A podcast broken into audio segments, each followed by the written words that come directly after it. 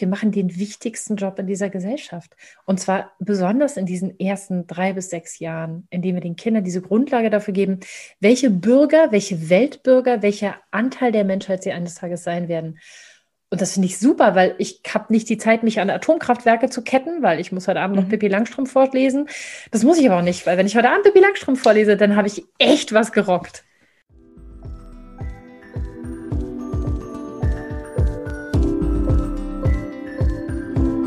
Mal ehrlich, der Podcast von Any Working Mom. Ich bin Andrea Jansen. Und ich bin Anja Knabenhans. Wir würden gerne alles wissen, immer souverän und nie überfordert sein. Aber mal ehrlich, das schaffen wir nicht. Was wir können, ist mit interessanten Menschen reden oder zulernen. Baby Steps, weisst An dieser Stelle ein ganz herzliches Merci an unseren Sponsor. Digitalisierung verändert unser ganzes Leben. Wir sind immer und überall vernetzt, ob beruflich oder privat. Swisscom setzt sich ein für einen verantwortungsbewussten Umgang mit den Medien und unterstützt Familien, die flexibel, unabhängig und sicher sein wollen. Nicola Schmidt ist die erfolgreichste und bekannteste Erziehungsratgeberin vom deutschsprachigen Raum. Und lustigerweise ist sie die allerletzte, die irgendjemandem würde sagen, wie sie ihre Kinder müssen erziehen Ich wollte mit ihr darüber reden, wie es aussieht in den Kirnwindungen von einem dreijährigen Kind, über das Patriarchat und auch darüber, warum das sie überzeugt ist, dass wir eigentlich alle wie Hühner in einem Käfig leben. Nur hat sie blöderweise unseren Interviewtermin komplett vergessen.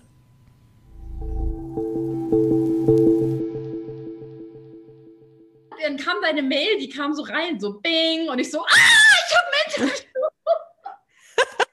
Kein Problem. Ich bin so froh, wenn es mir nicht passiert, weißt du? Pass auf, jetzt muss ich ganz schnell äh, das Ladekabel für diese Maschine suchen, weil der ist hier drüben. Ja, nein. Du bist nicht hier, das ist dein. Hier, macht ihr das wieder am Kiosk? Hat sich lieb. Bis später. ah, die sind so süß. Die waren beide so, Mama, okay, wir bringen die Technik, okay, alles klar, hier. Meine kleine Notfall, Notfall-Action-Familie. So, Tür. Das ist doch super, du hast ein ganzes Team hinter dir, in dem ja, Fall. Oder? Ich habe nicht nur Mitarbeiter, ich habe auch zwei hinreißende Kinder, die im Zweifelsfall echt, die sind echt toll. Wie alt sind denn deine Kinder? Neun und zwölf. Da muss ich ja, noch du. sagen, macht euch Bett fertig, ich küsse euch noch, wenn ihr im Bett seid. Macht mhm. noch die Katzenklos und ähm, denkt dran, dass ihr die richtigen Türen zumacht und dann machen die das. Ja, das ja da, da träume ich von. Ich, ich bin noch ähm, eher in der Phase Schäferhund, wo ich wo ich sie so antreiben muss, so, und jetzt putzen wir die Zähne, nein, genau. nicht wieder rauslaufen, wieder zurückkommen, wir putzen jetzt die Zähne. Hatte ich aber auch alles und es wird. Wir waren heute sogar beim Zahnarzt und meine Kinder putzen seit einem Jahr ohne Kontrolle sozusagen die Zähne und äh, sie haben nicht ein einziges Loch. Also das, das funktioniert, aber na klar, ich habe natürlich auch jahrelang Bakterien gejagt und Liedchen gesungen und den Clown gemacht und ach und Zähne putzen und hier und nein, wie geht jetzt ins Bett und ach, Ausziehspiele und äh, ewig vorlesen abends, mache ich auch immer noch vorlesen abends und so, aber ähm, mittlerweile kann man doch einfach mal sagen, Kinder, heute habe ich einen Termin, könnt ihr euch Bett fertig machen und dann flitzen die. Also, ja. Du, damit sind wir aber eigentlich schon mitten im Thema, oder? Wenn du das so beschreibst, wie du das so machst mit deinen Kids. Ähm, ich freue mich ja so unglaublich, dass ich mit dir äh, diesen Termin gekriegt habe und dass ich mit dir sprechen darf, weil so selbstverständlich ist das ja nicht. Also ähm, Deutschlands erfolgreichste und bekannteste Erziehungsexpertin bist du. Wow. ja, wenn man das, wenn man das selber so hört, ähm, was löst das bei dir aus? Also erstmal so ein bisschen ungläubig, so, naja, jetzt äh, macht euch mal nicht verrückt, aber gleichzeitig ist es in der Tat etwas, als mein Sohn ein Jahr alt war, habe ich ja angefangen mit dem Bloggen und mit diesem ganzen Artgerecht-Thema. Und ich weiß noch, wie mein Mann mich damals gefragt hat, Nicola, überleg dir gut, wie viel Energie du da reinsteckst und überleg dir gut, ob das für dich überhaupt noch interessant ist, wenn du aus der eigenen Betroffenheit raus bist. Also wenn der Tamo mal neun oder zehn ist, findest du das dann immer noch wichtig? Und überleg dir, ob du das wirklich willst. Und dann bin ich echt zwei Tage in mich gegangen und habe mich gefragt, ich hatte eine erfolgreiche Karriere als Journalistin, ich hatte ein Redaktionsbüro, ich war Moderatorin bei Focus, ähm, ich war gerade dabei, mich da so in die TV-Schiene einzuarbeiten will ich das wirklich aufgeben dafür? Und dann bin ich nach zwei Tagen zu ihm zurückgegangen und habe gesagt, pass auf, ich habe mir überlegt, wenn das, was ich tue, in all den Jahren, in denen ich es tun werde, nur einem einzigen Baby hilft, nur einer einzigen Familie hilft, war es das das nicht wert? Und mein Ziel wäre, dass ich in zehn Jahren Deutschlands Erziehungsexpertin bin, dass ich diejenige bin, die Sat1 anruft, wenn sie eine Erziehungsfrage haben, dass ich diejenige bin, die die Erziehungstipps bei der DPA gibt und nicht die alten Leute, die sagen, oh, da muss man mal durchgreifen. Und ich damals da schon nicht dran geglaubt habe. Und manchmal tobe ich hier in der Tat durch die Wohnung und sage, ich habe es geschafft, ich habe es geschafft. Die DPA hat angerufen. und es ist in der Tat so, dass die Deutsche Presseagentur, ich bin momentan die offizielle Erziehungstippsfrau bei der Deutschen Presseagentur, die alle deutschen Medien versorgt. Und es ist in der Tat so, dass wenn ähm, Schlagen, ähm, wenn die UNICEF eine Studie macht, dass die Deutschen immer noch dem zustimmen, dass sie ihre Kinder schlagen, äh, dass die Zeitungen bei mir anrufen und sagen, Frau Schmidt, was sagen Sie denn dazu? Und das ist für mich ein Riesengeschenk und aber auch eine Riesenverantwortung, dann auch wirklich pointiert und qualifiziert und faktenorientiert den Leuten zurückzugeben und zu sagen, nee, schlagen ist nicht gut und zwar nicht, weil ich das sage, sondern weil wir das beweisen können. Mhm. Insofern ist es eine große Verantwortung, aber auch ein riesiges Geschenk und immer noch so ein bisschen strange. Ja, und ich, ich kann das sehr, sehr gut nachvollziehen. Meine Geschichte ist ein bisschen ähnlich wie deine und ähm, deshalb finde ich es auch ganz wichtig, eben, dass man das nochmal sagt. Eben, ich, dir geht es wirklich darum, etwas zu verändern und eben dieses Denken zu verändern bei ganz vielen Leuten, das noch so verankert ist. Und ich spüre halt jetzt auch, wenn du das erzählst, spüre ich so raus, dir geht es wirklich um, um diese Purpose, um dieses, um dieses Wollen und nicht darum, deinen Namen ähm, im Fernsehen zu sehen. nee, ich glaube, wenn man seinen Namen im Fernsehen sehen will, gibt es viel einfachere Wege. Genau, genau. Ähm, du hast ganz viele Bücher geschrieben. Mhm. Ähm, Geschwister als Team, artgerecht, Erziehen ohne Schimpfen. Das habe ich von vorne bis hinten durchgelesen, weil es für mich ganz wichtig ist. für mich ähm, auch. ich, ich sag's mal gerade vorneweg. Äh, ich bin noch nicht schimpffrei, aber dazu kommen wir vielleicht später noch. Ähm, und ganz, ganz neu jetzt der Elternkompass. Das mhm. ist das neueste Buch, das du geschrieben hast, ähm, das wirklich so einen Überblick gibt über alle ähm, Erziehungsfragen, die eigentlich so rumgeistern, auch eben alte Vorstellungen, die man hat und jetzt neueste Fakten, die vielleicht auch etwas anderes beweisen, möchte ich auch mit dir drüber sprechen. Und ich möchte aber ganz am Anfang anfangen, da wo du jetzt eigentlich vorhin gerade eingestiegen bist. Was hat dich denn dazu bewogen, eigentlich über diese Themen zu schreiben und auch über diese Themen zu forschen? Also ich bin ja eigentlich nur Wissenschaftsjournalistin. Also ich bin ausgebildete Sozialwissenschaftlerin, ich habe studiert, ich habe mich schon viel mit Forschung und Bibliotheken und so beschäftigt, aber ich bin ja keine Pädagogin in dem Sinne. Und äh, das hat zu einer sehr interessanten Situation geführt, als ich mein erstes Kind hatte der war, also der kam ein bisschen früher als geplant, was dazu führte, dass ich äh, nichts zu Hause hatte, also gar nichts. Ich hatte ein Paket Windeln und das war's. Und er kam sehr schnell und sehr problemlos, weil ich die ganze Zeit dachte, ach naja, Übungswehen, machen wir uns mal keinen Kopf. Und äh, dann sind, hat irgendwann meine beste Freundin, die glücklicherweise an dem Tag bei mir war, gesagt, du Nick, ich glaube, du kriegst ein Kind. Ich glaube, wir fahren mal ins Geburtshaus. Und ich habe mal gesagt, nein, es sind Übungswehen. Die haben gesagt, das kann noch Wochen dauern, der Körper übt. Und sie so, ne, dein Körper übt nicht. Und dann sind wir ins Geburtshaus gefahren und eine Dreiviertelstunde später war das Kind da. Also das ging alles sehr, also sehr die hoppt, aber auch sehr, sehr natural irgendwie. Ne? Also ich war mit meiner, mit der, also ich kenne sie seit ich sechs bin. Wir sind wirklich so ein Herz und eine Seele. Geschwister als Team habe ich ja hinten auch so ein bisschen unsere Geschichte erzählt. Und ähm, ich bin da also so reingestolpert und ich hatte keine Erziehungsratgeber gelesen, wie so viele Eltern, die schwanger sind und erstmal sich nur auf die Geburt konzentrieren und danach kommt alles andere. Und äh, dann hatten wir irgendwie nichts zu Hause. Also es war de facto so, dass ich das Kind dann am, im Arm hatte und da alles easy gelaufen war, haben sie dann gefragt, willst du nach Hause? Habe ich gesagt, ja, ich fühle mich gut. So nach zwei, drei Stunden. Und dann haben sie mich gefragt, Nick, wo sind denn die Babyklamotten? Und ich so, äh, welche hätte ich die also ich habe noch nicht, ähm, und ist nicht dein Ernst. Ich so, ich habe gar nichts. Ähm, und dann haben sie ihm die, Puppe, die Klamotten von der Vorführpuppe angezogen aus der Hebammenpraxis. Und eine Freundin hat einen Maxi Cosi vorbeigebracht und wir haben dieses Baby nach Hause mitgenommen. Und hatten nichts. So, mit dem Effekt, dass wir dann irgendwie, wir waren gerade umgezogen, hatten die Matratzen noch auf dem Boden und dann habe ich so einen Umzugskarton an der Seite aufgeschnitten, habe ein Kissen draufgelegt und das Kind reingelegt und gedacht, auch so kann man auch schlafen. Und dann dachte ich, ach, der liegt so weit weg von mir, den nehme ich jetzt mal zu mir, der friert ja nachts. Und so haben wir so ganz langsam so unseren Weg in die Elternschaft gefunden und waren halt wie in so einer Blase, so frei von diesen ganzen, du musst, du sollst, Einkaufslisten, weiß ich nicht. Und haben da wirklich nur das gekauft, was wir gebraucht haben. Und ich habe erst viel später gesehen, was ich alles hätte wissen, tun oder haben sollen. Und dachte, Wahnsinn, wie verrückt die Leute sich machen.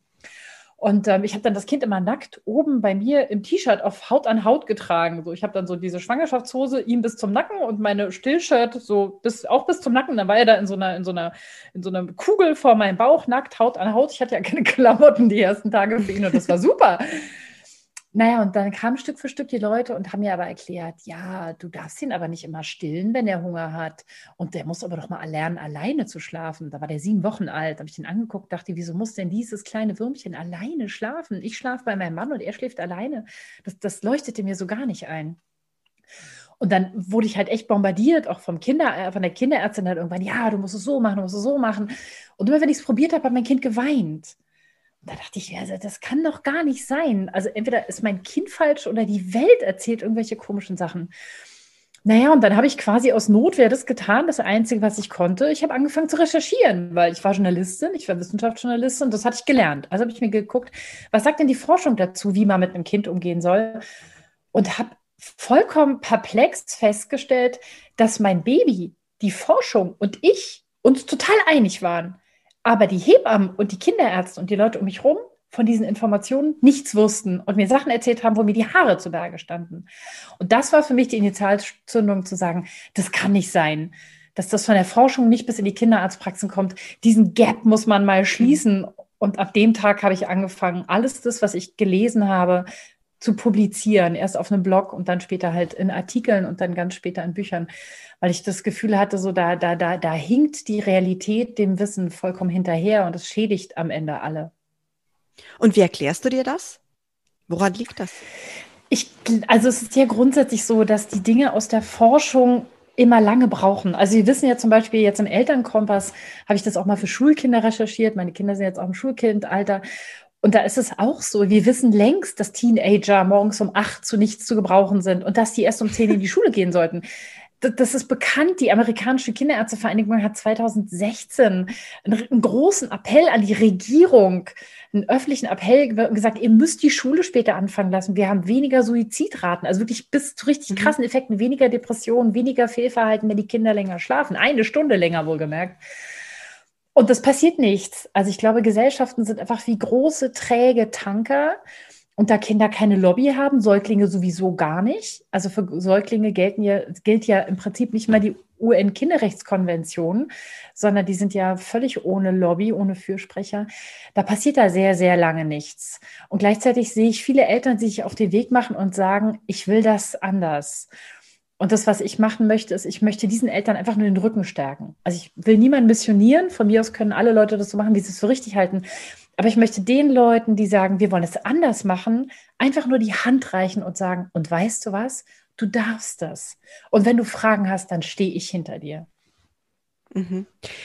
Das ist ja eigentlich das, was du meinst mit, mit dem Begriff artgerecht, oder? Also dein Projekt artgerecht, dass wir Kinder so aufziehen können, wie sie es eigentlich bräuchten und nicht so, wie wir es einfach machen, weil man es so macht. Aber kannst du mir mal erklären, was, ähm, was du denn genau darunter verstehst, eben was, was ist nicht artgerecht? Was wird mhm. immer noch praktiziert oder was, was ist so der gängige, das gängige, so macht man's, wo, wo dir die Haare zu Berge stehen? Mhm.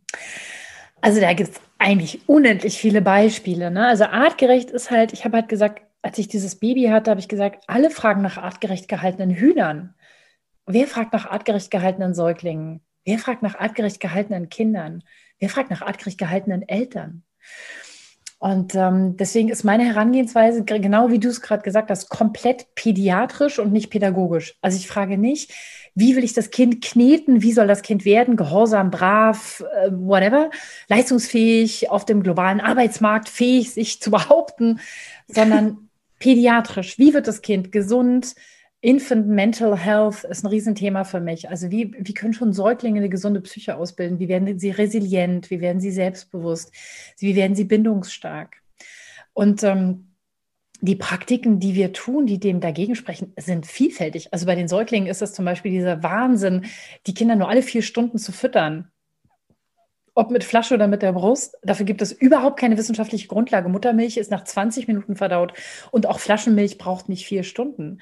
Äh, warum füttern wir die Kinder nicht, wenn sie Hunger haben? Wir wissen aus Studien, dass die Kinder einen fünf Punkte höheren IQ haben und zwar statistisch gesehen, also manche sogar mehr, einfach nur, wenn sie nach Bedarf gefüttert werden. Ob mit der Flasche oder mit der Muttermilch ist egal.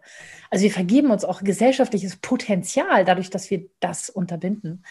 Oder dieses Märchen, dass Säuglinge ab sechs Monaten durchschlafen müssen, ähm, ohne Muttermilch und ohne Kontakt. Völlig krank. Also kein, kein Forscher würde das mit seinen Kindern machen.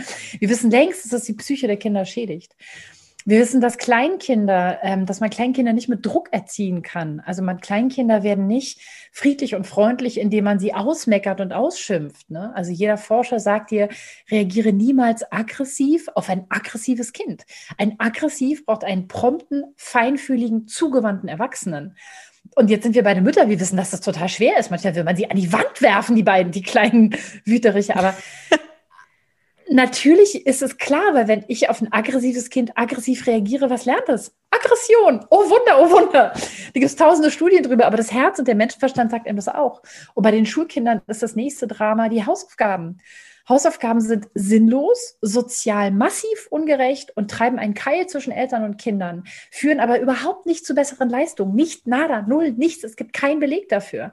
Trotzdem glauben Eltern, Kinder und Lehrer weiterhin an das Konzept Hausaufgaben, obwohl die Studien, die das Gegenteil belegen, aus den 70er Jahren stammen. Die sind 50 Jahre alt. Und wir wissen seit 50 Jahren, dass Hausaufgaben komplett ohne Effekt sind, dass sie nur soziale Unterschiede zementieren. Und das ändert sich nicht. Also das sind echt so Sachen, wo ich manchmal so denke, wow, und also ich könnte jetzt noch eine Stunde so weitermachen und in meinem ja. Elternkompass habe ich halt diese ganzen Sachen mal zusammengesammelt und die ganze Studienlage dazu einfach mal dargelegt, weil ich möchte, dass Eltern das wissen können. Wie sie sich verhalten, finde ich, ist dann ihre Sache. Aber für Eltern, die es wissen wollen, wie es wirklich ist, äh, die können das jetzt endlich mal in diesem Buch einfach komplett nachlesen und dann entscheiden, ob sie Hausaufgaben machen möchten oder nicht.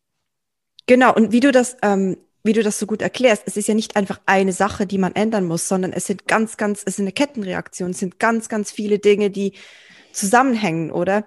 Ähm, genau. Wenn du, wenn du, wenn du das Beispiel bringst mit den Schülern, die, die eben erst um die Teenager, die erst um 10 Uhr in die Schule sollten, ähm, sind wir natürlich bei diesem normativen Arbeitstag, der, der früher anfängt und wer mhm. bringt dann die Kinder zur Schule oder beziehungsweise wann, wann fängt dann die Schule an, wann ist sie zu, zu Ende oder ähm, die, die andere Frage mit den Hausaufgaben, da höre ich, äh, da, da, da höre ich, da haben wir ganz viele Diskussionen zu. Da haben wir bei uns auf der Plattform haben wir auch ein paar Texte dazu, mhm. ähm, weil das für mich persönlich auch ein großes Thema ist. Und ähm, da höre ich halt immer wieder, die, die sind da nicht äh, bereit fürs Arbeitsleben oder ähm, wir wissen, wir haben keine Kontrolle darüber, was die Kinder in der Schule machen. Ähm, wir wissen dann, weil sie nicht mit uns sprechen, wissen wir dann gar nicht, was sie tun.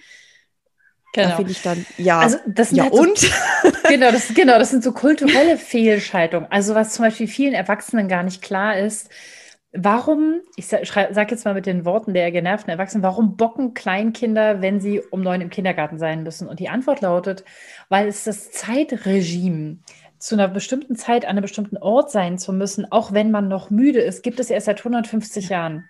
Das ist in der Menschheitsgeschichte total neu.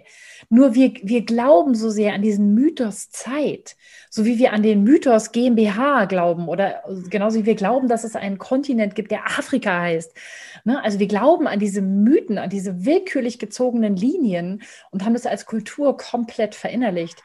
Und das mache ich viel in meinen, in meinen Vorträgen oder in meinen Coachings oder auch in meinen Seminaren und ähm, wenn ich mit Leuten in Kontakt bin, dass ich versuche, ihnen zu erklären, guck mal, eure Kinder sind eure Chance, all diese Mythen zu entlarven, weil Kinder sich noch komplett dagegen wehren und sagen, ich bin aber müde. Warum sollte ich aufstehen, wenn ich müde bin? Und die Antwort lautet, genau, du sollst weiter schlafen, wenn du müde bist, weil es biologisch total ungut ist, aufzustehen, wenn man noch müde ist. Kein Tier würde es machen. Und ähm, diese ganzen Dinge zu entlarven, dazu möchte ich Menschen einfach das Rüstzeug geben, weil wenn man einmal verstanden hat, wo wir herkommen, dann versteht man plötzlich auch, warum die Kinder gegen so viele Dinge rebellieren, die wir ihnen aufoktroyieren. Kinder rebellieren ja auch gegen Kontrolle, weil Kontrolle von Erwachsenen gab es nicht es gibt Kontrolle unter Kindern und achte mal drauf, Großeltern, auf die hören die Kinder immer und die kommen viel besser mit den Kindern klar, weil es seit Jahrmillionen deren Job ist, die Kinder zu erziehen. Du und ich, wir sitzen im Rat der Frauen und lenken die Geschicke des Stammes. Wir ziehen keine Kinder groß. Wir trösten, wir füttern, wir schützen. That's it. Wir setzen die Regeln. Aber großziehen tun die großen Kinder, die 12, 13, 14, 15-Jährigen, die Kleinen und die Großeltern. Und wenn man diese Systeme einmal verstanden hat, finde ich, dann fällt plötzlich alles an seinen Platz und man denkt sich, oh mein Gott, jetzt verstehe ich, warum die Kinder so sind. Ja. Und das und was halt, machen wir hier eigentlich? Ja, was machen wir hier eigentlich? ähm, auf das, der erste Satz auf deiner Website ähm, zielt ja genau auf dieses große Thema hin, auf dieses Dorf, mhm. das es braucht, um ein Kind großzuziehen. Und da möchte ich gerne kurz drauf eingehen, weil ich finde das ganz, ganz wichtig, weil das ist ja eigentlich der große Punkt, an den fast alle Mütter, die ich kenne, irgendwann kommen, nämlich ich schaffe das alles nicht. Mhm. Ja. Und man muss auch nicht, oder? Nein, man muss auch nicht. Überhaupt gar kein mini bisschen. Also es ist definitiv so, dass wir dieses Dorf brauchen und dass wir absolut nicht dafür gemacht sind, 24 Stunden oder auch nur fünf Stunden am Tag mit Kindern alleine zu sein. Äh, das ist anstrengend für Erwachsene, aber mal ganz ehrlich, ist es auch anstrengend für die Kinder, weil wir dann anstrengend werden. Ich merke das bei mir, wir machen im Sommer immer Familiencamps. Jeden Sommer gehe ich vier Wochen mit Familien in den Wald und wir leben eine Woche im Wald mit den Kindern und meinem Team und den Familien, um den Leuten mal dieses Gefühl zu geben, was es bedeutet, in einem Dorf zu sein. Und es ist jeden Sommer, ich mache das jetzt im zehnten Jahr, also ich habe jetzt 40 Camps hinter mir, A, 20 Leute, also fast 1000 Leute, die ich in diesen Camps hatten. Und jeden Sommer ist es so erstaunlich, wie die Erziehungsprobleme sich in meinem Camp in Luft auflösen. Am dritten Tag sind sie vorbei. Es ist vorbei. Wir haben die Kinder schlafen, die Kinder essen, die Kinder lassen sich die Zähne putzen die, wenn die Kinder aggressiv ins Camp kamen, ich habe ein super Team, diese Kinder sind nicht mehr aggressiv, weil sie plötzlich in einer natürlichen Umgebung sind und weil die Eltern entspannt sind, weil die Eltern gehalten sind. Weil wenn in meinem Camp eine Mutter das Gefühl hat, ich müsste mal duschen, ich müsste mal schlafen, ich kann nicht mehr, ist immer jemand, der, der sagt, super, gib mir das Baby, gib es mir. Wir freuen uns alle, das ganze Team. Und ab dem dritten Tag ist es, geht, geht jedes Kind zu jedem meiner Teammitglieder, weil mein Team einfach ein Haufen super tolle Leute sind und auch zu mir. Und wir kümmern uns. Und da merkt man, wie krass es ist, zu erwarten, dass wir zu dritt oder zu viert in einer Dreizimmerwohnung funktionieren, unter dem Druck, unter dem wir stehen. Das ist nicht menschlich. Und ich bewundere alle, die das machen. Ich bewundere meistens die Alleinerziehenden. Ich war ja vier Jahre auch alleinerziehend mit zwei sehr kleinen Kindern. Das ist eigentlich unmenschlich. Das hätte ich ohne meine Eltern auch nicht geschafft. Und auch die arbeitende Mutter, die von ihren Kindern weg muss und dann alles drumherum organisieren muss, das ist eigentlich Wahnsinn, weil die arbeitende Mutter war auch immer die Mutter, die bei ihren Kindern war. Wir haben nie die Kinder wegorganisieren müssen, damit wir irgendwo hingehen müssen, weil es immer um uns herum genug Leute war, die gesagt haben, klar, ich, ich sorge dafür, dass sie versorgt sind. Mhm. Tanten, Onkel, Cousinen, Schwestern. Genau, Schwestern, genau, das ganze Programm, alle. Äh, und alles Leute, mit denen die Kinder keine Machtstrukturen hatten, auch. Ne? Man muss mhm. dazu sagen, unsere Kinder sind ja so schwierig für uns, weil wir mit denen so Strukturen ausbilden, so, so, so Muster, auch negative Muster, weil wir ständig aufeinander bezogen sind. Wir sind ja wie Hühner in Käfighaltung. Ne? Und wir, wir kriegen eine Hackordnung. Das, das passiert alles nicht im Camp, weil wenn das Kind sich von Mama nicht die Zähne putzen lassen will, dann kommt die Tante Nika und die Tante Nika hat ein lustiges anderes Lied und das Kind sagt, oh, pa! und macht den Mund auf und freut sich. Das liegt aber nicht daran, dass ich so toll bin oder dass die Mutter irgendwas falsch macht, sondern das ist die Natur der Sache, weil dafür sind wir gebaut. Weil du nicht die Mutter bist. Weil ich nicht die Mutter bin. Genau. genau. Ich bin nicht die Mutter. Ich bin eine andere genau. Person. Ich bin, ich mache andere Spiele, ich mache andere Lieder, ich habe eine andere Energie. Ich bin vielleicht auch einfach entspannter weil mhm. ich mit dem Kind kein Muster habe. Weißt du? Mhm. Das, das, also andere Leute kommen ja auch mit meinen Kindern gut klar, weil ich manchmal verspannt bin, weil ich denke, oh, was macht der denn schon wieder? Oder was du vorhin gesagt hast, oh, der ist mit vier immer so aggressiv, hoffentlich wird das irgendwann besser. Und jemand anders denkt sich, ach Quatsch, Nick, der ist vier, der ist noch nicht aggressiv, der ist halt so, komm, Tamo, wir machen das. Und dann, dann läuft das. Und das finde ich, sollten wir Eltern uns immer wieder aufhalten, dass wir den wichtigsten Job in der ganzen Gesellschaft machen unter den widrigsten Umständen. Und ich finde, dafür machen wir einen verdammt guten Job. da bin ich einverstanden. Du hast in, ich glaube, es war in Erziehen ohne Schimpfen, hattest du ein Beispiel von einer, ähm, von einem Stamm in Afrika. Mhm. Könntest du mir mhm. das, genau, ähm, könntest du mir das mal erklären, weil das hat sich ja dann auch verändert. Also wie die eben auch mit ihren Kindern umgegangen sind. Und das fand mhm. ich sehr, sehr eindrücklich. Ja, also bei den Kung San ist es so, die San Bushmen leben in der südlichen Kalahari. Da sind wir wieder bei Afrika, ne? da gibt es so willkürlich gezogene Grenzen, die wohnen im, leben in Botswana zum Teil, aber auch in anderen Gebieten. Und äh, die haben bis in die 60er Jahre noch so gelebt, wie wir vermutlich Jahrmillionen lang gelebt haben, nämlich als Jäger und Sammler in kleinen Gruppen. Und die Sun Bushmen sind deswegen so interessant, weil die sehr egalitär sind, also Gleichberechtigung zwischen Mann und Frau, also 100 Prozent, vollkommen gewaltfrei waren, solange sie in ihrer natürlichen Umgebung waren, ganz hoch entwickelte Kultur. Also die Sun haben zum Beispiel ganz viel, die lösen Konflikte mit Tänzen. Wie cool ist das bitte? Die heilen Menschen mit Tänzen. Und sehr, sehr stabile Persönlichkeiten. Also sie sind sehr bekannt, für dass sie so eine, so eine ganz, sie haben so eine, echt so die Ruhe weg und die leben echt in einem krassen Gebiet. Also die Kalahari ist jetzt echt kein Zuckerschlecken, ne? Also da muss man schon echt tough sein, um da zu überleben. Und die sind sehr langmütig, sehr geduldig, sehr entspannt, sehr, sehr positiv, nie gestresst. Man hat sich gefragt, warum sind die so? Und äh, glücklicherweise haben Forscher die sehr, sehr gut erforscht, solange die noch so leben konnten. Also heute ist das leider nicht mehr so, weil die Hirten in der Gegend den, den Sun Bushmen ihren Lebensraum massiv dezimiert haben. Und als die dann irgendwann durch die Hirten an den Rand gedrängt wurden und sesshaft werden mussten, weil sie nicht mehr sammeln und jagen konnten, finde ich das echt dramatisch, was die Forscher beschreiben, nämlich, dass diese unendlich geduldigen Sun-Mütter, die man immer beschrieben hat, als das sind die geduldigsten Mütter der Welt, plötzlich zwei Dinge anfingen. Erstens, die Geburtenabstände wurden kürzer Ne, der natürliche Geburtenabstand drei bis vier Jahre. Während man uns erzählt, krieg sie so schnell wie möglich aufeinander, umso besser. Das ist totaler Unsinn. Das ist für den Körper der Mutter ein Albtraum. Es ist für die Kinder nicht gut. Das zweite Kind kriegt quasi noch das, was das erste übrig gelassen hat in den Depots der Mutter, in den Nährstoffdepots. Und es ist der totale Stress. Also frag mal Eltern. Meistens so, dass sie kriegen zwei Kinder nah aufeinander und das dritte dann mit drei, vier Jahren Abstand. Ne? Also immer, wenn ich Mütter mit drei Kindern frage, heißt es, ja, die sind äh, elf, zehn und drei. Oder sie sind sechs, fünf und eins. Ne? Also das, den Fehler macht man nur einmal, aber einmal machen genau. die halt sehr viele. Also als diese Sun-Mütter plötzlich diesen kurzen Geburtenabstand hatten und sesshaft wurden und aus ihren sozialen Systemen rausfielen, also ein bisschen ähnlich so gelebt haben wie wir, nicht ganz so krass, weil die Großfamilie noch zusammen war, aber nicht mehr in ihrem ganzen Clan war, fingen die auf einmal an, etwas zu tun, was die Forscher bis dahin nie bei den Sun gesehen hatten. Sie fingen an, die Kinder anzuschreien. Sie reagierten mit Aggression und mit Stress gegen die Kinder. Und es war vorher nie auf, das hat man nie gesehen vorher bei den Sun. Und da dachte ich mir so, wow, ja, das ist genau das, was uns passiert ist. Wir sind nicht mehr Jäger und Sammler, wir leben alle nach dieser Transition in der Sesshaftigkeit, in Häusern, ohne den Clan. Und wir haben auch noch diesen krassen Stress. Und deswegen ist es kein Wunder, dass wir mit unseren Kindern schimpfen. Das liegt nicht an uns. Wir machen nichts falsch und die Kinder machen nichts falsch. Wir sind dafür nicht gebaut. Wir sind wie Hühner in Käfighaltung. Und deswegen heißt es artgerecht Projekt, weil wir versuchen, Eltern zurück so nah wie möglich in diesen artgerechten Zustand zurückzubringen und ihnen erstmal bewusst zu machen, ihr seid nicht falsch, ihr könnt nichts dafür. Mhm. Aber dann ist, das sind verschiedene Dinge, die ich jetzt eigentlich tun kann für mich, oder? Ich kann mir das bewusst werden, dass ich nichts dafür kann. Genau, das ist der ich wichtigste Schritt. Genau. Ich kann versuchen, mir dieses ähm, Support-System, dieses, dieses Dorf aufzubauen im, genau. im Freundeskreis oder mit, mit, äh, mit Eltern, mit Familie, wenn es mhm. möglich ist.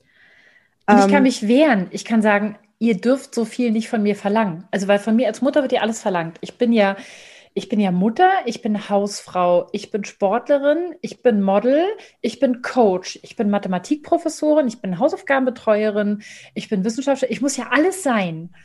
Und ähm, mir hat es total geholfen, um zu sagen, stopp, ich muss gar nichts. Ich bin Mutter, das ist das Allerwichtigste. Und alles andere kommt danach. Und ob es bei mir aussieht wie Sau oder ob ich meine Steuererklärung pünktlich abgebe oder ob ich noch den 15. Kuchen für den Kindergarten backe, das ist allein meine Entscheidung. Wenn ich es leisten kann, gerne, aber wenn nicht, dann dürft ihr das nicht von mir verlangen, weil ich leiste sowieso schon mehr, als ich kann. Und das war für mich ultra befreiend. Ich finde es hier auch noch wichtig zu sagen, dass es ja auch nicht reicht, ähm, wenn man das zu zweit macht. Ja, also überhaupt nicht. Auch, Nein, zu zweit ist genau. schrecklich. ja. Weil auch wenn der Vater ähm, sein, also seinen Teil macht und, und ich, ich glaube, in den wenigsten Fällen ist es heute 50-50, aber auch wenn es 50-50 ist, ich bin jetzt in der, in der glücklichen Lage, bei uns ist das echt schon fast so. Es ist trotzdem immer noch. Es ist trotzdem zu viel. Viel zu viel. Also meine, mein artgerechter Betreuungsschlüssel ist drei zu eins. Drei Erwachsene, ein Kind. Drei okay. Erwachsene, ein Kind. Einer schläft, einer kümmert sich um Haushalt und Essen und einer kümmert sich um das Kind. Das wäre ein ansatzweise artgerechter Betreuung. Das heißt, bei zwei Kindern müssen wir mindestens zu sechs sein. Mir ist völlig klar, dass das utopisch ist, ne? aber einfach mhm. so das Mindset zu kriegen, auch, auch mein Mann kann das nicht abfangen. Ja. Dann sind wir beide gefangen in dieser Überforderung und dann haben wir vielleicht noch Beef miteinander, weil wir fragen, wer ist überforderter, wer hat den höheren Mental Load, wer hat mehr Schlaf, wer weniger. Das, das ist ja für eine Beziehung eine ab, unfassbare Belastungsprobe. Und auch das, finde ich, muss man sich klar machen, auch Eltern immer wieder, dass man da ganz nachsichtig miteinander sein muss. Sagen muss, ey, es ist für alle schwer. Ja. Und wir können jetzt nicht von heute auf morgen diese gesellschaftlichen Strukturen aufbrechen und, und alles ändern. Ich glaube, dass, da müssen wir realistisch sein. Wir können das eben im Kleinen machen und vielleicht werden es dann immer mehr und dann, wenn wir viele sind, dann, dann äh, bewegt sich etwas. Aber trotzdem müssen wir ja jetzt eigentlich noch mit dem Status quo leben und uns halt irgendwie da drin ähm, bewegen. Und eben, wie du vorher dazu gesagt hast, man ist überfordert, man wird auch mal gestresst und ähm, man, man, man schimpft auch. Also eben, also ich schimpfe auch, weil ich, ich dann irgendwann, ähm, du auch. Ja, ich auch, natürlich. Okay. Auch ich habe, also meine sind neun und zwölf, da schimpft man ja. dann echt nicht mehr so viel, weil es auch nicht ja. mehr so schwer ist, wenn ich sage, haben wir gerade besprochen, ne? wenn ich sage, äh, oh Gott, ich habe heute Abend noch ein Interview, könnt ihr ja. euch bitte Bett fertig machen? Ich weiß, die gehen sie jetzt Bett fertig machen, die versorgen noch die Katzen ähm, und äh, machen noch alle Türen zu. Ich gehe nachher nur noch ins Bett. Aber ähm, auch ich, ich gehe auch manchmal an den Punkt, wo ich mittlerweile glücklicherweise auch dadurch, dass ich Erziehen ohne Schimpfen geschrieben habe und da auch ähm, viel an mir selber gearbeitet habe, mittlerweile sagen kann, Kinder, ich, ich gleich, gleich, gleich flippe ich aus, gleich ist es mir zu viel. Ich merke, ich bin im roten Bereich, ich kann nicht mehr, ich kann gerade keine Fragen mehr beantworten. Könnt ihr bitte, bitte, bitte jetzt einfach ins Bett gehen und mich zehn Minuten in Ruhe lassen? Aber meine sind halt auch neun und zwölf, das kann, konnte ich nicht ja. machen, als sie zwei und fünf waren. Das ging halt nicht. Und ähm, ich finde immer das Allerwichtigste, meine Erfahrung ist, dass wenn man sich das erstmal bewusst macht, ändert sich der Blick so sehr, dass sich plötzlich auch ganz neue Möglichkeiten auftun. Weil ich zum Beispiel sage, nein, wir kaufen kein zweites Auto, ich will jemand, der kocht. Also ich habe zum Beispiel mal so eine Entscheidung getroffen, als ich das artgerecht Kleinkinderbuch geschrieben habe, habe ich gemerkt, ich schaffe es nicht mit zwei Kindern. Ich schaffe es nicht. Und was habe ich gemacht? Ich habe meinen kompletten Vorschuss genommen und habe dieses ganze Geld in eine Küchenhilfe investiert und habe gesagt, ich brauche sechs Wochen jemand, der das Haushalt macht und dreimal am Tag das Essen aus dem Tisch steht. Die ist bei uns eingezogen und hat die letzten sechs Wochen, die ich das Buch gemacht habe, die komplette Küche gemacht und das Essen, weil das ist das, was mich mhm. stresst. Manche entspanntes Kochen, mich stresst es.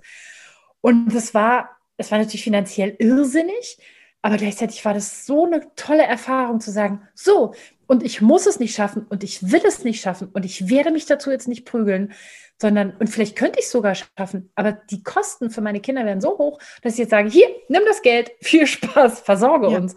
Und es war ein Traum. Ich bin so dankbar heute noch dafür.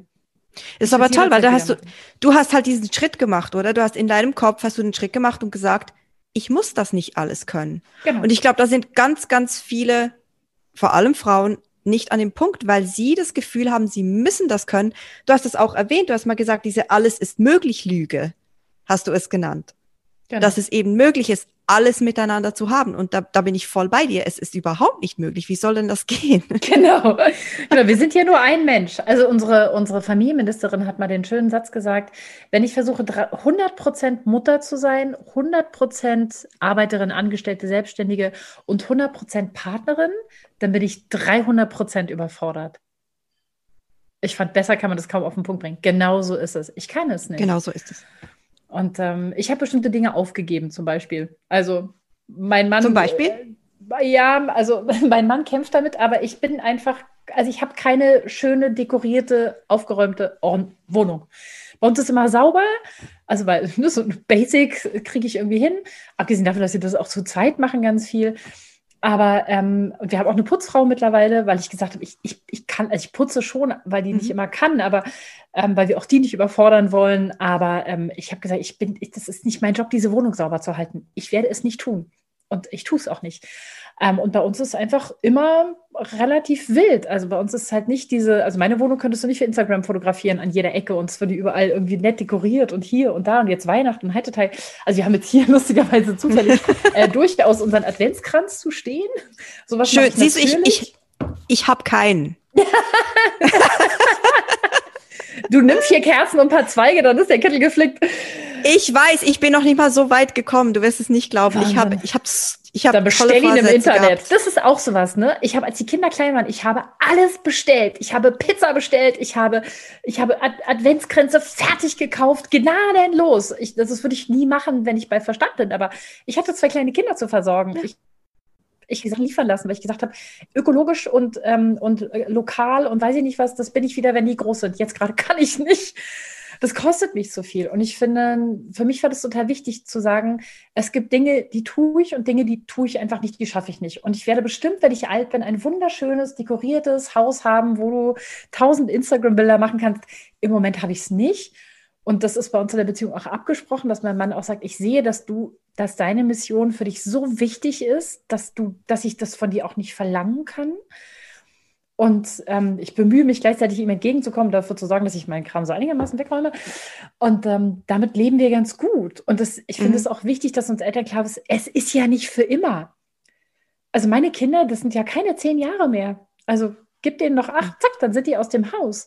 Da kann ich immer noch aufräumen und putzen und weiß nicht, Gymnastik machen und kochen und weiß der Geier, was man dann so tut. Häkeln, stricken. Ähm, ich bin gespannt, ja, genau. was da noch alles kommt. Ja, aber weißt du, bis dahin finde ich, ich sage, sagen wir uns im Moment einfach, okay, diese zehn Jahre mit den Kids, äh, die ziehen wir jetzt noch durch und wir machen viel Musik. Also du siehst ja hier hinter mir das mhm. Klavier und die Gitarren.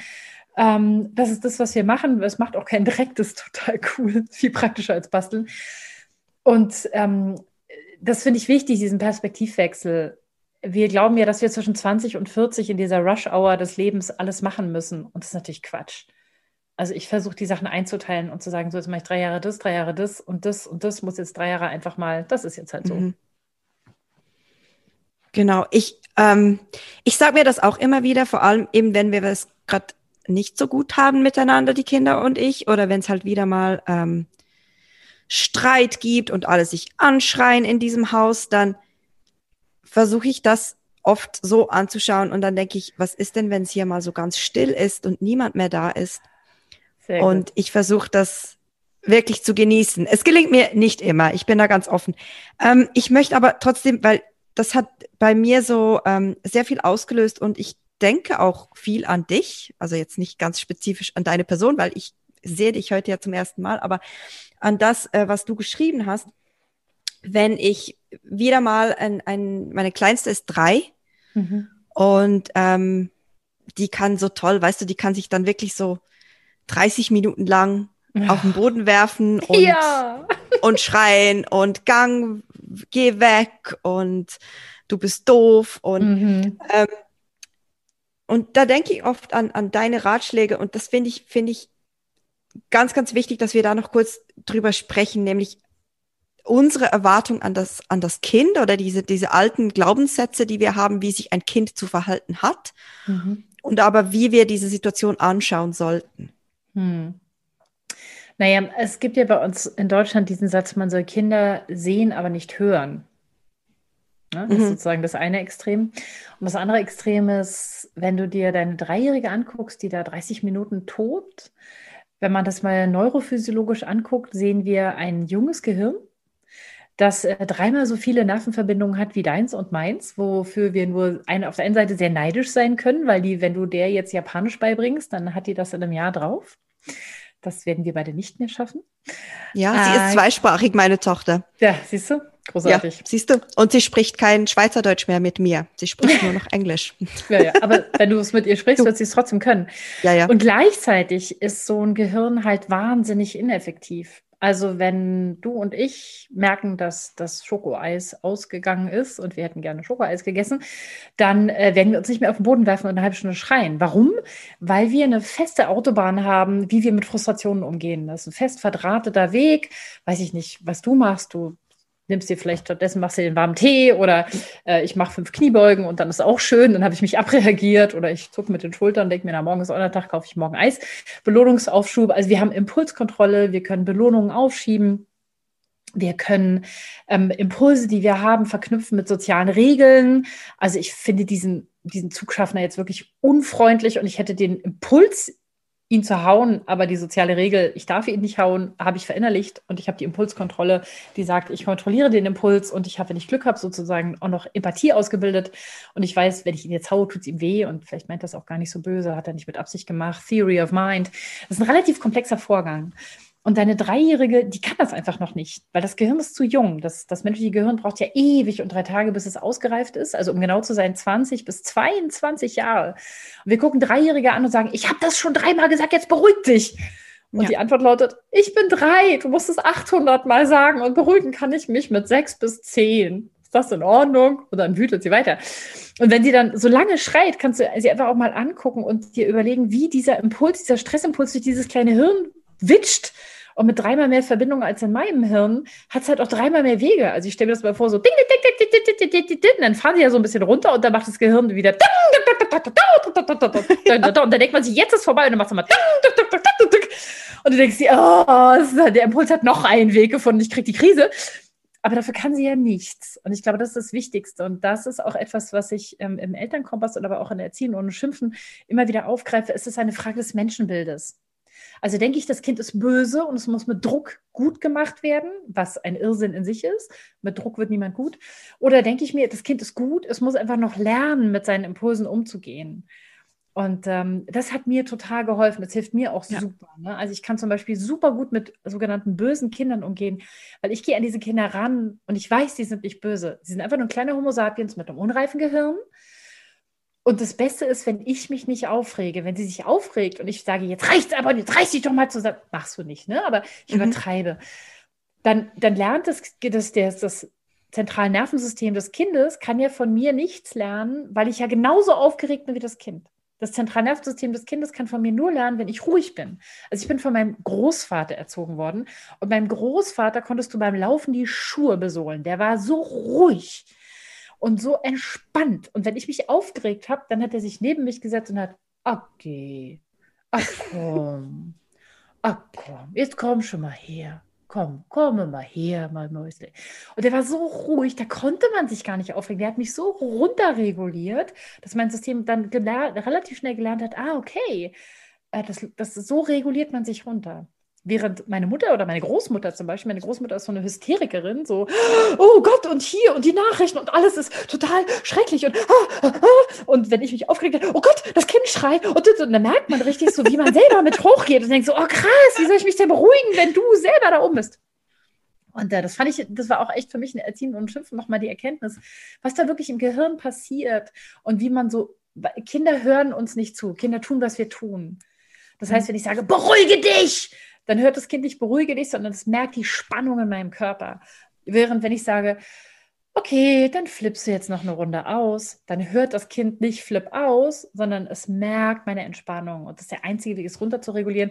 Jetzt fragst du, warum schreit sie 30 Minuten, obwohl ich ruhig bleibe? Und die Antwort lautet, das ist eine Temperamentsfrage. Es gibt Kinder, die haben mehr Temperament und es gibt Kinder, die haben ruhigeres Temperament. Da kannst du gar nichts machen. Und ich verspreche dir, mit zehn machen sie es alle nicht mehr. Ja. Aber sie brauchen, bis sie sechs bis zehn sind, um das zu lernen. Mir hat das unglaublich geholfen, das zu wissen. Also weißt du, eben dieser, dieser emotionale Sturm, der da irgendwie im Gehirn stattfindet und, und was ich dazu beitragen kann, eben ruhig zu bleiben.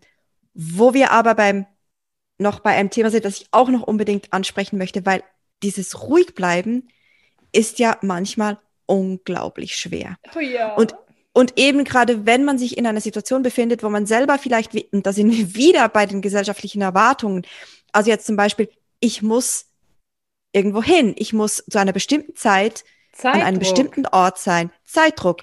Und jetzt müssen wir los. Genau. Und Was dann, dann? Ja. Dann genau. gebe ich Orientierung. Der Witz ist nur, wie gebe ich Orientierung? Gebe ich Orientierung mit, mir reicht's jetzt und wir müssen jetzt los und jetzt ziehst du dich an und ich habe die Faxen dicke?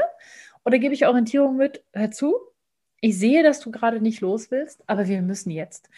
Und äh, du kannst jetzt ins Auto einsteigen. Willst du nicht? Nein! Da, da, da. Okay, dann setze ich dich jetzt ins Auto. Ich sehe, dass du das nicht gut findest, aber ich brauche diesen Termin und für mich ist er wichtig. Ich setze dich jetzt hier hin, ich schnalle dich jetzt an. Okay, du bist sauer, es ist in Ordnung, wir fahren jetzt.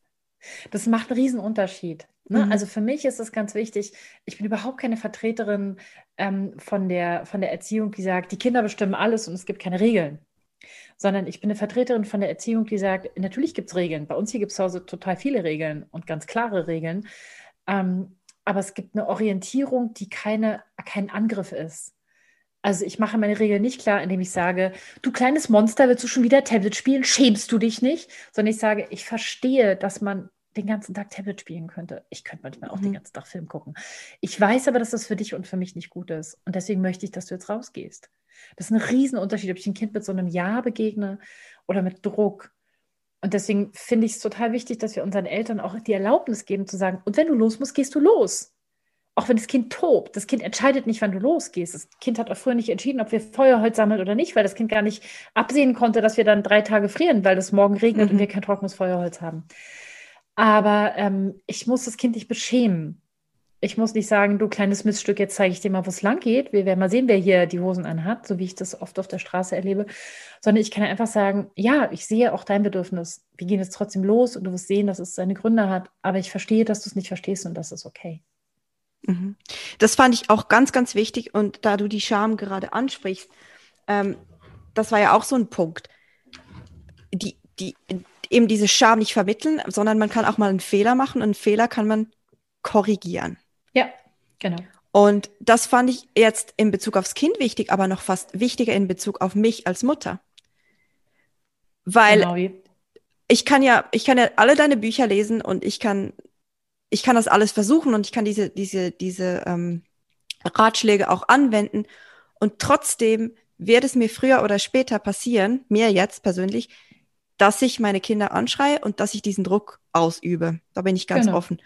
Ja, und wir sind alle Menschen. Ich meine, wir sind oder? Menschen in Käfighaltung. Ja. Also was glaubst du, wie oft ich schon mit meinen Kindern gestritten habe?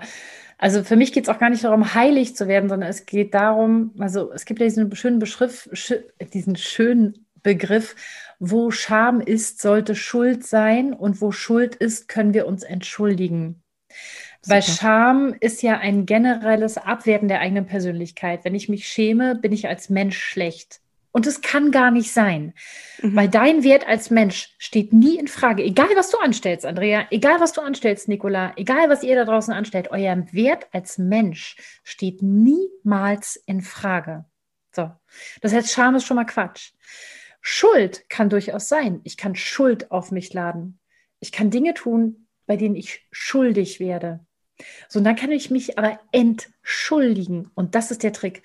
Weil wir sind oft aufgewachsen mit dieser, mit diesem christlichen, ihr seid in Sünde geboren und ihr seid schuldig und ihr werdet euer Leben lang die Schuld abtragen müssen und so. Aber das ist ja alles, das ist ja alles kultureller Ballast. Und wir können ihn abwerfen und sagen, ich kann mich für das, was ich falsch mache, entschuldigen, auch bei mir selber. Ich kann auch mich selber entlasten. Mich muss gar niemand von außen entschuldigen. Ich kann mich selber entlasten und sagen, ja, Nicola, das mit den Kindern, das war keine Meisterleistung. So, dann kann ich mich da reinbohren und ins Drama gehen und sagen, ah, ich bin so eine schlimme Mutter, ich muss die Kinder zum Vater bringen. Oder ich kann sagen, okay, das habe ich verstanden, ich überlege, wo ist heute, wo, wo bin ich falsch abgebogen? Morgen mache ich es besser. Mhm. Und dann finde ich es ganz wichtig, dass Eltern sich darüber klar werden, wenn ihr eure Kinder anschreit, habt ihr zwei Stunden vorher den Fehler gemacht. Zwei Stunden vorher. Ihr habt zwei Stunden vorher nicht auf euch geachtet. Ihr habt nicht gemerkt, dass das jetzt eigentlich schon zu viel ist. Ihr habt keine Pause gemacht, nicht gegessen, euch nicht hingelegt, nicht jemanden angerufen und gesagt, ich kann nicht mehr, ich brauche Hilfe. Ihr habt versucht durchzuziehen stark zu sein. Und dann seid ihr irgendwann explodiert. Und das ist nur menschlich. Und das zu lernen, das hat, also das hat in meinem Leben total viel verändert. Genau, und das sind ja Dinge, die du ansprichst, diese, diese Achtsamkeit, nicht nur den Kindern gegenüber, sondern auch mir selber als Elternperson. Hm. Ich fand es ganz wichtig, wenn wir jetzt zum Schluss eigentlich nochmal zurückkommen zum, zum neuesten Buch, zum Elternkompass. Ähm, das fand ich ganz, ganz wichtig, wo du gesagt hast, wir als Eltern, wir, wir, wir tragen ja etwas bei mit der, mit der, mit der Erziehung der, der neuen Generation. Und das ist für die Zukunft ganz wichtig. Und was ich, ich vor allem jetzt gerade in diesen Zeiten, in denen wir uns ähm, befinden, finde ich das, finde ich das so wichtig, wie du gesagt hast, das Mitgefühl empfinden so eine wichtige Eigenschaft ist. Und das kann man nur lernen, wenn ich dich richtig zitiere, wenn man ein gesundes Bindungssystem erfahren hat. Und wenn man, wenn man dort diese, diese Stärke rausnehmen kann. Kannst du mir dazu noch mal was sagen oder was erklären? Weil ich finde das, ich finde das unglaublich wichtig, um uns auch unserer Verantwortung bewusst zu sein. Ja, also das ist, das ist, ähm, mein, also ich habe hab mit dieser Ansicht meiner Arbeit angefangen. Ich habe aber mittlerweile viele, viele andere gefunden, die das ähnlich sehen. Wenn wir die Krisen bewältigen wollten, die wir haben und die uns noch bevorstehen, dann brauchen wir eine solidarische Gemeinschaft. Wir können das nur gemeinsam, nicht gegeneinander. Momentan ist die Welt so, die Russen gegen die Amis, die Palästinenser gegen die Israelis, äh, die Ostdeutschen gegen die Westdeutschen, äh, die, die obere Mittelschicht äh, gegen das Prekariat. Wir sind immer im Gegen. Es gibt aber immer mehr Menschen, die sagen, das wollen wir gar nicht. Weil Menschen, wir sind so erfolgreich, weil wir kooperieren. Der Homo sapiens ist ja so erfolgreich, weil er so gut kooperieren kann. Sehr viel besser als Schimpansen zum Beispiel. Und ähm, wenn man das wieder runterrechnet auf die Familie, heißt das, ich muss meinen Kindern beibringen, zu anderen Menschen eine Bindung aufzubauen, denn nur mit solchen Menschen kooperiere ich. Ich muss ihnen beibringen, überhaupt eine Bindung zu diesem Planeten aufzubauen, zu ihrem Heimatplaneten, zu unserem Zuhause. Ne, dieses gute Gefühl, dass Mutter Natur immer für uns da ist, egal wie viel Quatsch wir machen. Ich meine, wir machen im Moment eine Menge Quatsch und trotzdem lässt sie uns nicht hängen. Wenn wir gut zu ihr sind, ist sie gut zu uns. Mhm. Und ähm, gleichzeitig muss ich lernen, diese Empathie aufzubringen zu anderen Menschen. Und nur dann können wir als Gruppe, als, als Menschheit solidarisch miteinander diese Krisen bewältigen. Und das fängt in der Tat in der Familie an. Es fängt damit an, dass ich die Bindung zu meinen Kindern nicht abreißen lasse, dass ich meinen Kindern auch dann eine Bindung anbiete, wenn sie echt Mist gemacht haben. Und glaub mir, was dein Dreijährige für Mist macht, das ist nichts verglichen mit dem, was mein Zwölfjähriger macht. Ne? Man sagt, kleine Kinder, kleine Sorgen, große Kinder, große Sorgen. Aber wenn die als Dreijährige erfahren haben, und das Glück haben wir hier, dass sie mit ihrem Mist immer zu mir kommen können und dass ich nicht aus dem Kontakt gehe, dass ich nicht sage, geh in dein Zimmer und was hast du denn und du bist, hätte ich dich bloß nicht geboren, sondern immer sage, hey, du bist mein Kind, du hast echt Mist gebracht, das musst du jetzt echt wieder gut machen, das war keine gute Idee. Aber jetzt kommst du erstmal auf meinen Arm und ich tröste dich. Ähm, wenn sie diese Empathie und diese Bindung erfahren, dann sieht man wirklich, wie sie Empathie und Bindung auch auf andere projizieren. Also ich sehe es an meinen Kindern total krass. Die sind, die sind so ultra empathisch mit allem, was lebt. Also sie haben so einen Respekt vor allem, was lebt. Und es ist vollkommen egal, ob wir nach dem Regen hier auf unsere Straße gehen und die Regenwürmer retten mit neun und zwölf, wo andere Kinder nur noch am Tablet hängen, oder ob wir ähm, uns um andere Kinder kümmern, ob wir für die Nachbarskinder mitkochen oder ob wir eine, eine kranke Freundin besuchen oder was auch immer, eine, eine, alte Großmutter im Altenheim pflegen.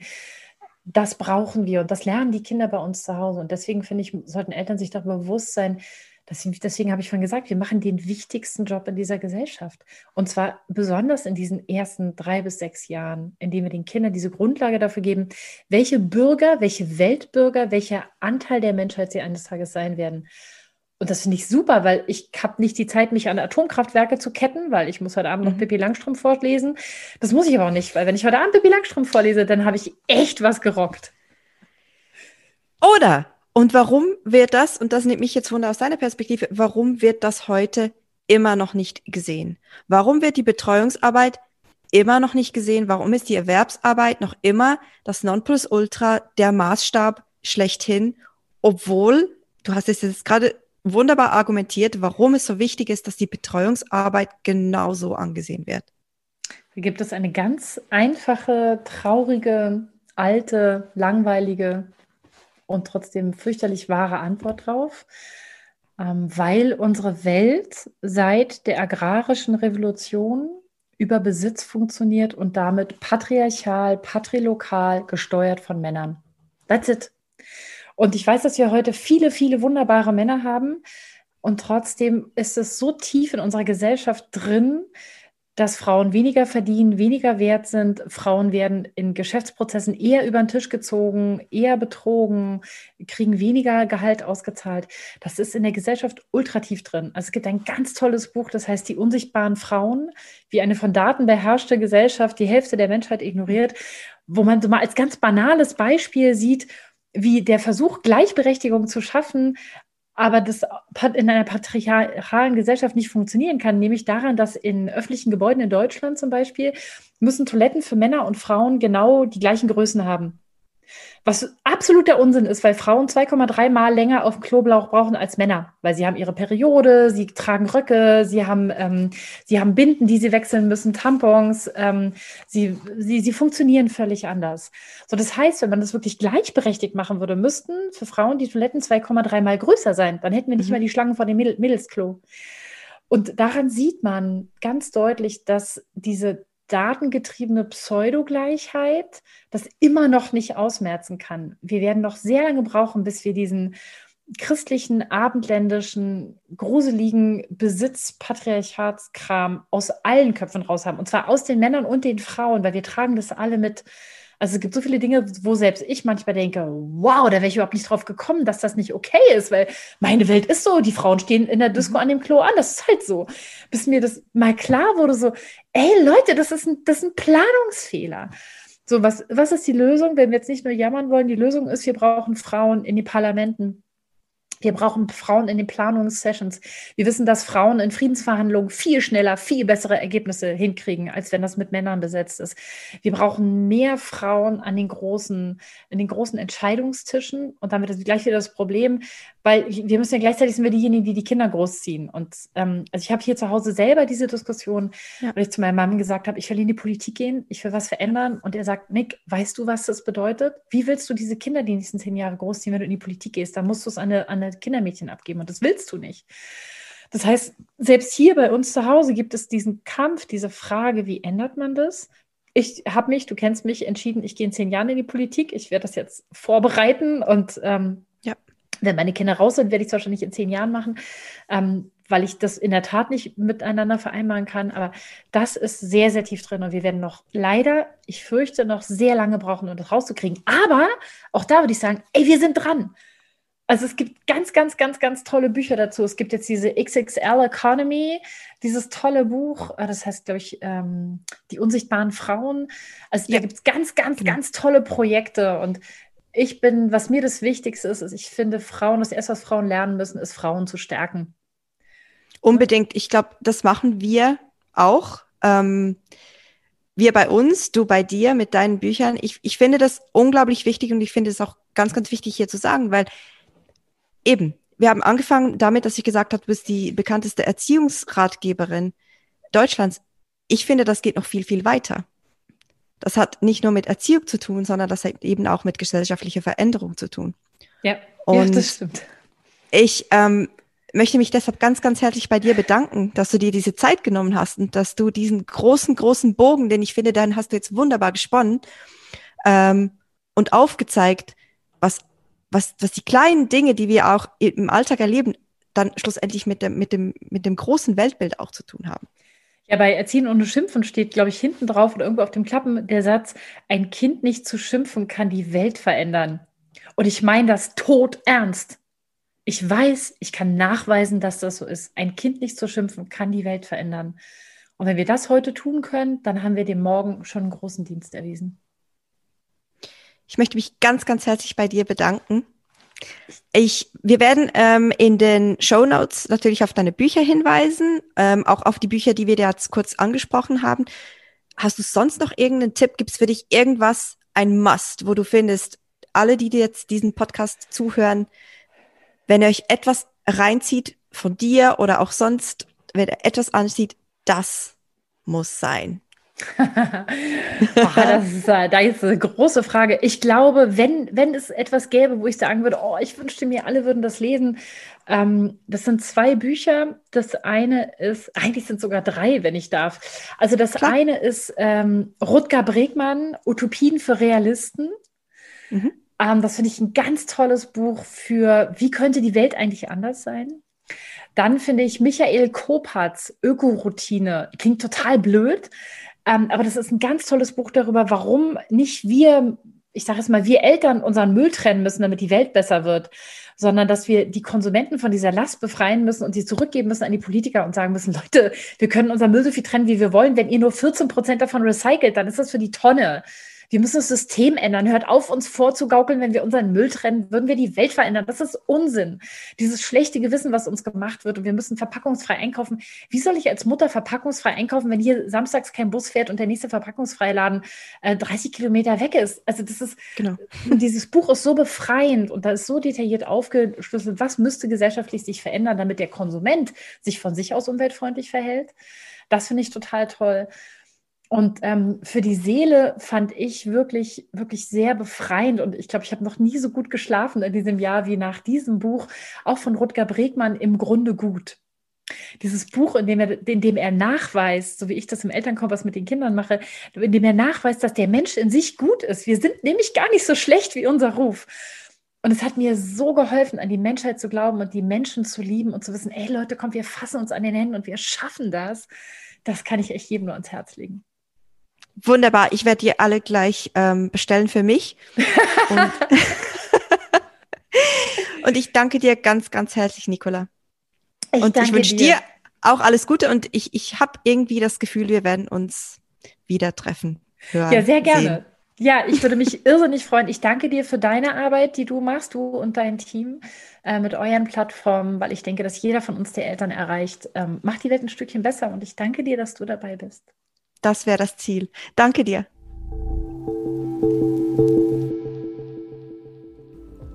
Wenn euch der Podcast gefallen hat, dann würden wir uns ganz fest über eure Unterstützung freuen. Unter www.anyworkingmom.com slash danke könnt ihr uns direkt mit einem kleinen finanziellen Beitrag unterstützen. Wir sagen schon mal, merci vielmal. Das ist mal ehrlich, der Podcast von Anyworking Mom. Danke vielmals fürs Zuhören. Musik und Produktion in den Jingle Jungle Tonstudios. Ihr findet uns auch noch auf www.anyworkingmom.com, auf Insta, auf Facebook und auf Pinterest. Bis gleich!